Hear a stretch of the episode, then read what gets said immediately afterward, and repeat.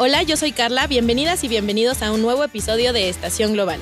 Hoy, como siempre, están conmigo Viri y Alfredo. Hola amigas, mucho gusto. Hola Carla, hola Viri, qué gusto estar con ustedes. Hoy platicaremos de las elecciones presidenciales en Nicaragua, de la visita de López Obrador al Consejo de Seguridad de la ONU y una actualización de la COP26. Quédense con nosotras que está muy interesante. Once Digital presenta Estación Global. Explicamos los acontecimientos internacionales más importantes de la actualidad. Bueno, yo primero les quiero platicar de las elecciones en Nicaragua. Es un tema un poco complejo, así que quédense conmigo. Prometo hacerlo muy bien. Carla haciendo un Alfredo, estoy listo para ver cómo lo haces. Estas elecciones se llevaron a cabo el domingo 7 de noviembre y desde el principio se supo que serían todo menos democráticas. Esta es la quinta vez que será, bueno, que fue electo Daniel Ortega desde 2007. Eh, Daniel Ortega es quien lideró la revolución conocida como la Revolución Popular Sandinista, que fue de 1979 a 1990. Esta revolución puso fin a la dictadura de la familia Somoza. También sería renovado el puesto de su esposa como vicepresidenta. Ella es Rosario Murillo. Ahora, ¿por qué se dice que serían todo menos democráticas? Porque desde meses antes el régimen de Ortega em, empezó a detener a todos los opositores y a todos los aspirantes presidenciales. Hoy en día hay siete candidatas y candidatos detenidos. Entre ellos está Cristina Chamorro, que era una de las favoritas a ganar la presidencia, y ella también es muy importante porque es integrante de las familias opositoras más importantes del país. También están detenidos muchos otros miembros de la oposición, periodistas, eh, miembros de asociaciones civiles, miembros de ONGs. Activistas. Activistas, exacto, y en general población que se pronunciara en contra de, de este régimen. El organismo electoral del país dijo que el 65% de la población sí acudió a votar y que el líder sandinista ganó con el 75% de los votos. Esto la oposición ha dicho que es completamente falso, ya que el 81.5% de la población no votó. ¿Y por qué no votó? Porque hubo un llamado general a no votar si de todas maneras ya iba a ganar. Ortega. Ortega, exacto. ¿Y aún así votó el 20%? El 18.5, correcto. Sí, sí. ok. Em, ahora, ¿cuál es la, la, opinión internacional de esto? Venezuela, como siempre, fue de los primeros en felicitar. Más bien, no como siempre, pero sin sorpresas aquí. Sí, sí. Eh, igual que Cuba, Bolivia y Rusia. Nada nuevo. Nada nuevo. Eh, ahora, ¿quiénes no reconocen este gobierno? Por ahora Estados Unidos. Joe Biden salió a decir que estas elecciones no eran nada válidas, que, o sea, que todo había estado hecho mal desde que habían arrestado a los otros contrincantes y también se había prohibido la creación de nuevos partidos políticos. También la Unión Europea dijo que estas elecciones completan la conversión de Nicaragua en un régimen autocrático. En cuanto a la región de Latinoamérica, Costa Rica, Panamá, Colombia y Ecuador, entre otros, ya sacaron un borrador en la OEA que dicen que estas elecciones no tienen legitimidad democrática y que no pueden quedarse así. México, por otro lado. Chan, chan, chan, chan. ¿Qué dijimos? que no comentaremos hasta que se publiquen resultados oficiales. Ok. Pues es coherente, o sea, es coherente con lo que hemos hecho en todas las elecciones en general sí. que se han dado últimamente. Igual cuando Joe Biden ganó, que todavía no se daban las, las, los resultados finales, también dijimos, vamos a esperar hasta sí, que... Sí, que también fue criticado, ¿no? Que no exacto, saliera que fue López Obrador criticado, a felicitarlo. Pero pues digamos que hasta ahorita Sí. estamos siendo coherentes y veremos cuál es la, la respuesta final ya cuando se publiquen los... los Claro. A mi parecer se me hace una postura súper tibia Sí, es tibiona. y que usan como... como Pues es como escudo excusa, para no Ajá. pelearse con gente, ¿no? Pero usan como excusa la diplomacia, como de vamos a seguir la diplomacia que siempre hemos tenido y por y eso no vamos la a. soberanía. Exacto, no vamos a reconocer este régimen, pero pues Pero no me parece ya- que sea una excusa. O sea, en- o sea si, lo, si lo ves en el tiempo, es una, consta, es una constancia. O sea, es Pero una de los práctica coherente. años, no es de no, siempre. no, en realidad no. O sea, la doctrina Estrada, si, si lo quieres ver, o sea, sí te dice que no te tienes que meter en los asuntos Pero no te estás internos. metiendo, simplemente estás. Reconocer es una es un Pero es algo es una internacional. intervención, pero es una intervención en los asuntos eh, internos de otro país. sí, Claro. posicionarte, pero es ajeno, no es como que estás diciendo, bueno, Estás, bueno, re- puede estás ser. reconociendo la legitimidad, o sea, estás diciendo que la legitimidad de un gobierno viene del reconocimiento A ver, esto internacional es, y eso esto no es importante y lo voy a mencionar ahorita, justamente. Pero bueno, ¿qué pasa con la población de Nicaragua? Eh, bueno, en realidad los últimos años, Daniel Ortega y su gobierno han desatado una campaña de terror político y han reprimido brutalmente a su población.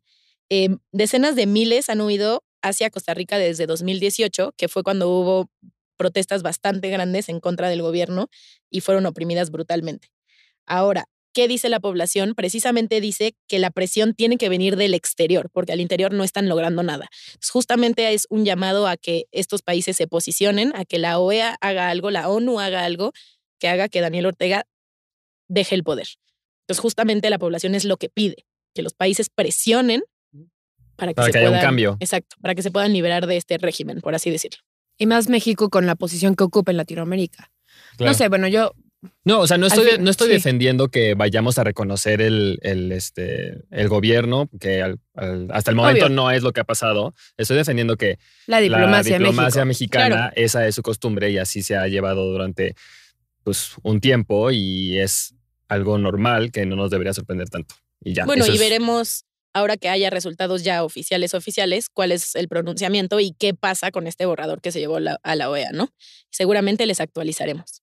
Pues esperaremos esa actualización y mientras vamos a pasar a otro tema que tiene que ver con México, precisamente. Les quiero contar que el pasado lunes 8 de noviembre, nuestro presidente Andrés Manuel López Obrador viajó a la ciudad de Nueva York, en donde tendría un encuentro eh, en el Consejo de Seguridad de las Naciones Unidas. Este encuentro se llevó a cabo el martes 9 de noviembre y lo que pasó básicamente fue que López Obrador presidió la sesión eh, del Consejo de Seguridad, ya que México es el presidente pro tempore del Consejo de Seguridad durante el mes de noviembre, que ya se los había adelantado eh, en el podcast anterior. Y bueno, él dio un mensaje, eh, principalmente eh, el mensaje que dio fue sobre corrupción, pero les quiero hacer como todo el relato de lo que pasó ese día para que entiendan un poco el contexto de cómo se llevó a cabo todo, toda esta visita. Em, en la mañana él salió de su hotel y em, O sea, sí, toda la visita. Sí, toda la visita. A ver, se despertó. es que es muy importante para entender cómo, cómo, desde que, cómo fue recibido por la sociedad mexicana allá Ok, ok. y, y pues todo lo que pasó durante el día. O sea, ténganme paciencia, les juro que está interesante. Ok. Bueno, él salió de su hotel junto con Marcelo Ebrard y toda la comitiva mexicana y lo primero que se encontraron fue un grupo de simpatizantes que empezaron a gritar eh, pues porras hacia el presidente como pues, es un honor estar Obrador y se encontró con una gran cantidad de personas que lo apoyaban, incluso hubo gente que llevó mariachis y empezaron a cantar canciones pues típicas mexicanas para pues, mostrar su simpatía hacia él. Y por otro lado también cuando llegó a Naciones Unidas, se encontró con un grupo del el grupo Frena. Frena, ajá, que es el Frente Nacional Anti-AMLO, y ellos estaban mostrando pancartas que, de- que tenían mensajes como de que venía la ONU a hablar de corrupción y que eso era una hipocresía y que era un mentiroso y un genocida y que no nos representaba a los mexicanos en el exterior, ¿no? Entonces es como muy interesante ver este contraste, contraste, sí. entre las dos partes que también están representadas en el exterior, en Estados Unidos y en todo el mundo, y ver que no solamente es algo de la polarización aquí en México. ¿no? Que es justo un panorama muy en México, ¿no? O sea, siento que en torno a Andrés Manuel estás o muy en contra o muy a favor. Exacto. O sea, no hay un punto medio. Exacto, exacto. Entonces es, es ver cómo esto se refleja incluso pasando las fronteras de nuestro Claro. país. Después de esto, ya López Obrador en- entra a Naciones Unidas, tuvo un recorrido con eh, Guterres, el secretario general, y con nuestro embajador en, Naciones Unidas, el embajador de la Fuente, y de ahí se dirigieron a la sala del Consejo de, de Seguridad, que todos conocemos y que es muy emblemática. Y bueno, ahí él empezó la sesión, declaró inaugurada la sesión del Consejo de Seguridad y señaló que los puntos que se tocarían serían los de la corrupción y cómo esta ha detonado otros problemas sobre la seguridad y la paz internacional. En su, en su discurso dijo que era muy hipócrita ignorar que el principal problema de- del planeta era la corrupción en todas sus dimensiones, tanto la política, moral, económica, legal, fiscal y financiera, y que nunca antes se había acumulado tanta riqueza en tan pocas manos. Eh, además, criticó la falta de vacunas contra el COVID-19 en los países más pobres del mundo y dijo que la misión de llevar estos medicamentos a esos países ha sido doloroso, un doloroso y rotundo fracaso.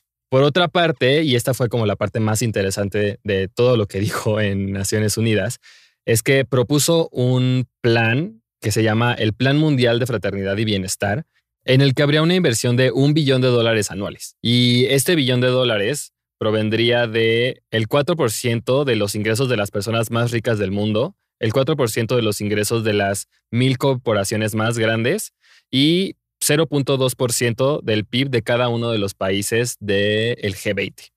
Em, este, este fondo se destinaría a, pues literalmente, hacer transferencias directas a las personas más pobres del mundo para que ellas puedan salir poco a poco de esta situación y mejorar su calidad de vida.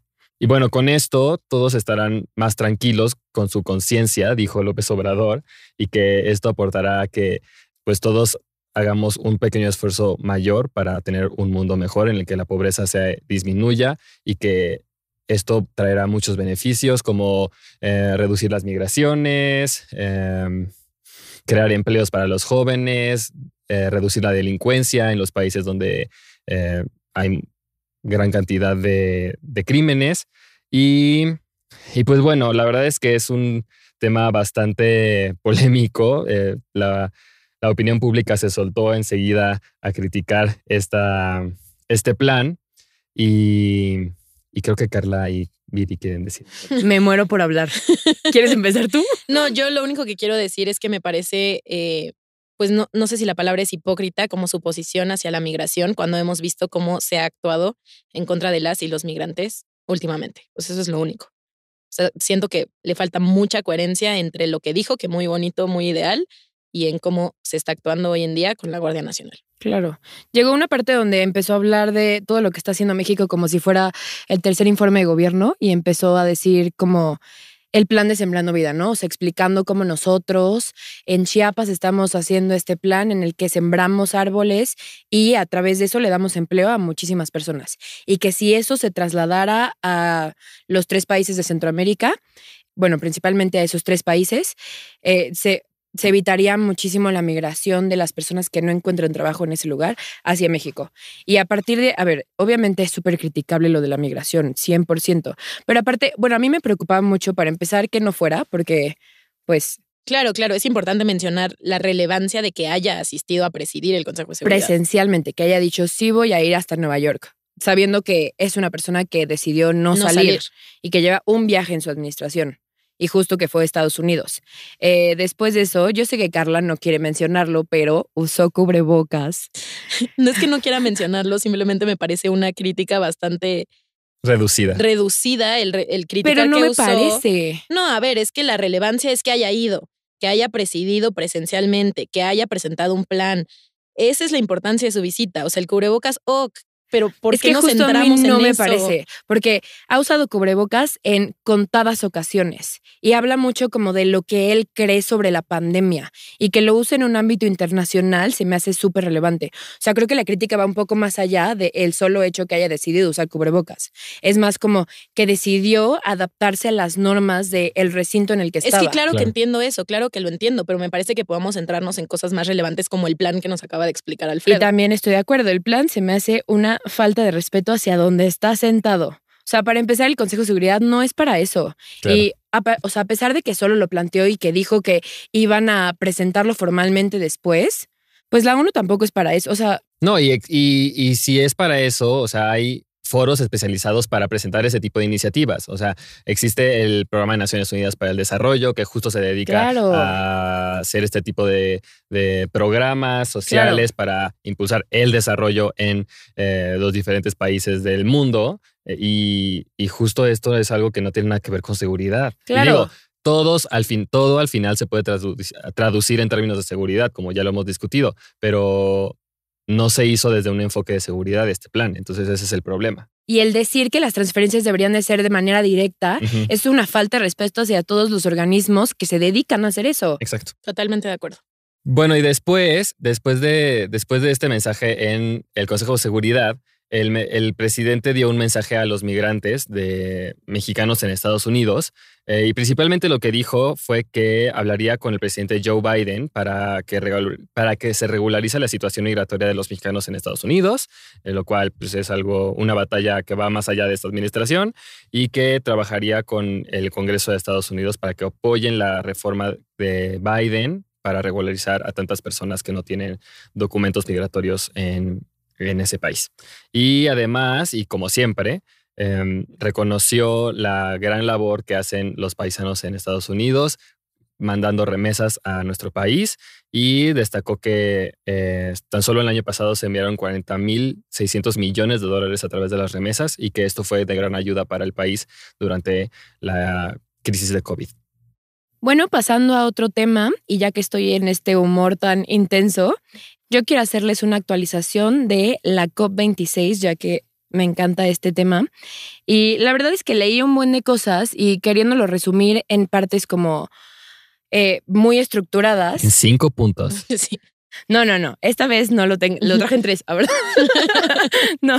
Eh, no, quería hablarles de los compromisos y un poco retomar lo que mencionamos la semana pasada, porque a la fecha creo que el compromiso más importante es el que dijo Alfredo la semana pasada, que es el de la India, eh, en el que dijo que va a alcanzar emisiones netas cero para 2070 y empezar a generar la mitad de su electricidad a partir de energías renovables para 2030. Eh, a la fecha es como el compromiso más importante que se ha hecho en un país individualmente, o sea, unilateralmente. Y después de eso mencionar como los tres acuerdos eh, más grandes que se han hecho a la fecha, que dos de estos ya se habían hecho la semana pasada, entonces como que ya dimos un, un poquito de, pues, de lo que se tratan, que es el acuerdo sobre deforestación, que es el que firmaron más de 100 líderes y se comprometen a revertir la deforestación eh, antes, bueno, a lo largo de la década y antes de 2030. eh, y que está respaldado por un fondo de 19.200 millones de dólares. Después, el segundo acuerdo es el de reducir emisiones de metano, que lo han firmado más de 90 países y representa, bueno, estos países que lo han firmado representan más de dos tercios de la economía mundial, es decir, de los países más ricos, que esta medida es bastante eficaz para reducir el calentamiento global eh, a corto plazo y mantenerlo en el sonado 1.5 grados. De hecho, eso fue lo que dijo Ursula von Leyen, que es la presidenta de la Comisión Europea, que bueno, no es nada que no sepamos, pero literalmente lo dijo así. Y el tercer acuerdo es el acuerdo nuevo de esta semana, que es eliminar la energía proveniente del carbón, eh, que a la fecha lo han firmado 46 países. Y pues el carbón es uno de los combustibles fósiles más contaminantes y que más dióxido de carbono emite. Sin embargo, lo que es criticable de este acuerdo es que no se sumaron los principales contaminadores, que fueron, bueno, que son China, Estados Unidos, Australia y la India. Perfecto. Gracias. Ya, ya sé, típico. Y que, bueno, lo que plantea este acuerdo es dejar de invertir en plantas nuevas que generen carbón, eliminar este tipo de energía a lo largo de 2030 para los países desarrollados y para los de en vías de desarrollo a lo largo de 2040, o sea, 20 10 años más. Gracias, Viri. y ampliar la inversión en energías renovables eh, y así hacer esta transición de una manera justa. Por otro lado, quería contarles de una alianza que se llama la Alianza Financiera para las Cero Emisiones Netas, que es como lo más destacado de los últimos días, y es que Mark Carney, que es el exgobernador del Banco de Inglaterra y ahora es enviado especial de la ONU para la Acción Climática y las Finanzas, eh, todo eso es su título, Qué específico. Sí, sí, así, así se llama su título, eso dice en su CV. Bueno, el punto de esta alianza es que se informó que más de 450 empresas financieras a lo largo de 45 países se comprometieron a alinear sus negocios y sus préstamos e inversiones con el objetivo de la reducción de emisiones. Iban a aportar alrededor de 130 billones de dólares. Billones, o sea, trillions en inglés, o sea, muchísimo sí. dinero. Mm, Exacto. Lo cual es un cambio enorme a comparación de los 5 billones que se tenía planeado para esto a principios del año pasado. Es un avance significativo en la financiación y nos pone muy cerca de los 150 billones que se calculan necesarios para paliar los peores efectos del cambio climático a la fecha. Y pues sí, o sea, eso es básicamente lo que se ha hecho en la última semana, tomando en cuenta que la primera semana se hacen como los grandes anuncios, eh, vemos los, los discursos como más bonitos de las personas. Exacto, como Sir David Attenborough y tu querida Greta Thunberg y pues en general personas que se dedican a eso y otros jefes de Estado. Eh, y a lo largo de la segunda, se- bueno, la primera semana también se hacen como trabajos detallados y muy técnicos que a lo largo de la segunda semana se convierten en negociaciones. eh, para que al final, los últimos días, se emita este documento que se llama Decisiones de la COP, que es básicamente la declaración en la cual se ponen eh, los logros que se, que se A los que se llegó. ajá, a los que se llegó y, o sea, en general lo que se busca hacer y las cosas que están cambiando. Y pues eh, todavía no se ha decidido sobre, bueno, puntualmente sobre el dinero que destinarán los países desarrollados a los de envías de desarrollo, como hablamos la semana pasada, Ajá. para que ayuden a que estos países se adapten y empiecen a mitigar los efectos de, pues, de toda la contaminación y del calentamiento global. Eh, después también se sigue platicando sobre las directrices de cómo los países van a reportar sus avances. Y otro tema que de verdad está muy, muy, eh, bueno, está siendo muy discutido ahorita es, ¿se acuerdan que la semana pasada les conté de un mecanismo que se llama de trinquete, que en inglés es ratchet mechanism? Se sigue discutiendo muchísimo y lo que quieren hacer es que en vez de cinco años, bueno, que cada cinco años tendrían, tendrían que aumentar sus compromisos, sea cada año.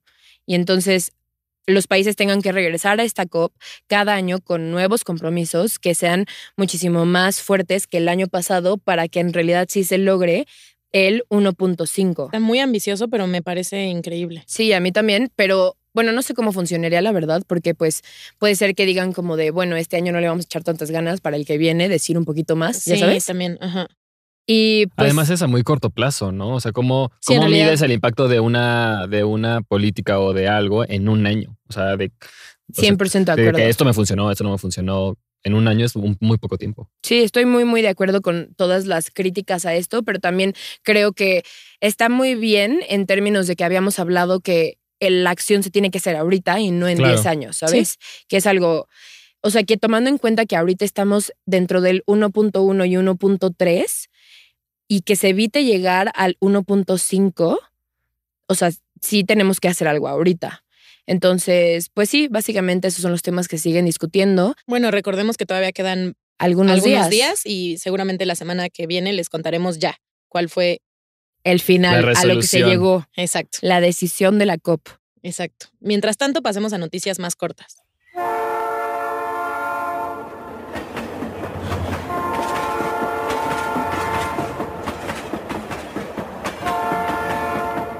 Bueno, ¿se acuerdan que les había platicado de este pequeño pleito que trae Francia con Estados Unidos y Australia? ¿Lo de los submarinos? Correcto. Bueno, el lunes 8 de noviembre, la vicepresidenta Kamala Harris viajó a París para en total estar cinco días trabajando en la reconciliación con el gobierno francés. Órale. ¿Qué significa, o sea, trabajar en eso de que van a ir a tomar cafecito juntos? Pues va, justamente va a varios eventos, no solo va a platicar con Macron, va a varios eventos, entre los cuales está el Foro de París por la Paz y las ceremonias de conmemoración del armisticio de 1918 que marcó el fin de la Primera Guerra Mundial. O sea, en realidad tiene una agenda bastante ocupada, va a varios eventos, pero pues sí, el, o sea, el fin de esto es limar asperezas y ser tan amiguis como siempre. Pues están muy interesados en restablecer las Pues claro. buenas relaciones, porque cinco días es un buen. O Sí. sea, y que una vicepresidenta vaya cinco días a ver al París. presidente como de, please, perdónanos. Pues Vino mediodía a México. Vino mediodía a México y, y antes pasó a Guatemala ya Sí, sí, claro. y El Salvador. Pero pues chances como Biden diciendo como la verdad es que sí me cae muy bien Macron, me gustaría tener este Obvio romance. es eso, es como de ya, Brody, perdón. Exacto, exacto, exacto. Bueno, y en otras noticias, eh, ¿se acuerdan de que Carla nos platicó sobre los Pandora Papers y como toda la lista de presidentes, expresidentes y personas famosas que habían estado involucradas? Pues siguiendo el caso de Sebastián Piñera, el presidente de Chile, eh, la Cámara de Diputados de Chile aprobó eh, la madrugada del martes 9 de noviembre decidió realizarle un juicio político para destituirlo por el escándalo de, y por las irre- irregularidades en la venta de la minera Dominga en las Islas Vírgenes, que es justo lo que se reveló en los, en los Pandora Papers. Eh, El Senado es el que lo va a juzgar en los próximos días, pero la verdad es que esto viene como ya muy tarde porque eh, las elecciones presidenciales en, en Chile son el 21 de noviembre, entonces ya la verdad es que le queda muy poco tiempo en el poder a Piñera y pues veremos si alcanzan a de verdad juzgarlo y si esto, Sí, destituirlo dado, en dado caso, ¿no? exacto, o sea, destituirlo, que la verdad es que es muy poco probable porque en el Senado él tiene la mayoría, entonces es muy improbable que lo hayan Quiten. culpable. Claro, pero marca un precedente importante, ¿no? Exacto, creo que está muy bien sentar ese precedente. Bueno, por último, yo quiero contarles que hoy nos enteramos de que el presidente de Estados Unidos, Joe Biden, anunció que convocará una reunión presencial con el presidente de México, Andrés Manuel López Obrador, y el primer ministro de Canadá, Justin Trudeau, tan pronto como la próxima semana.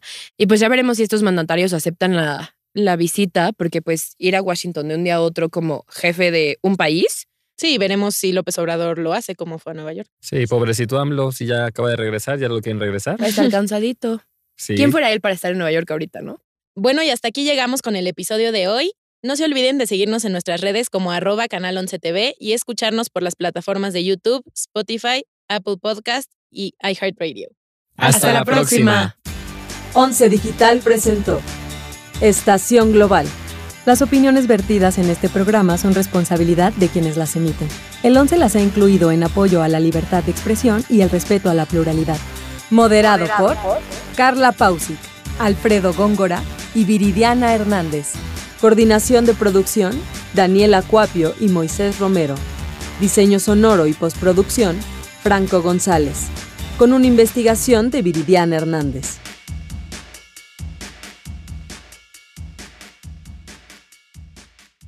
11 Digital va contigo.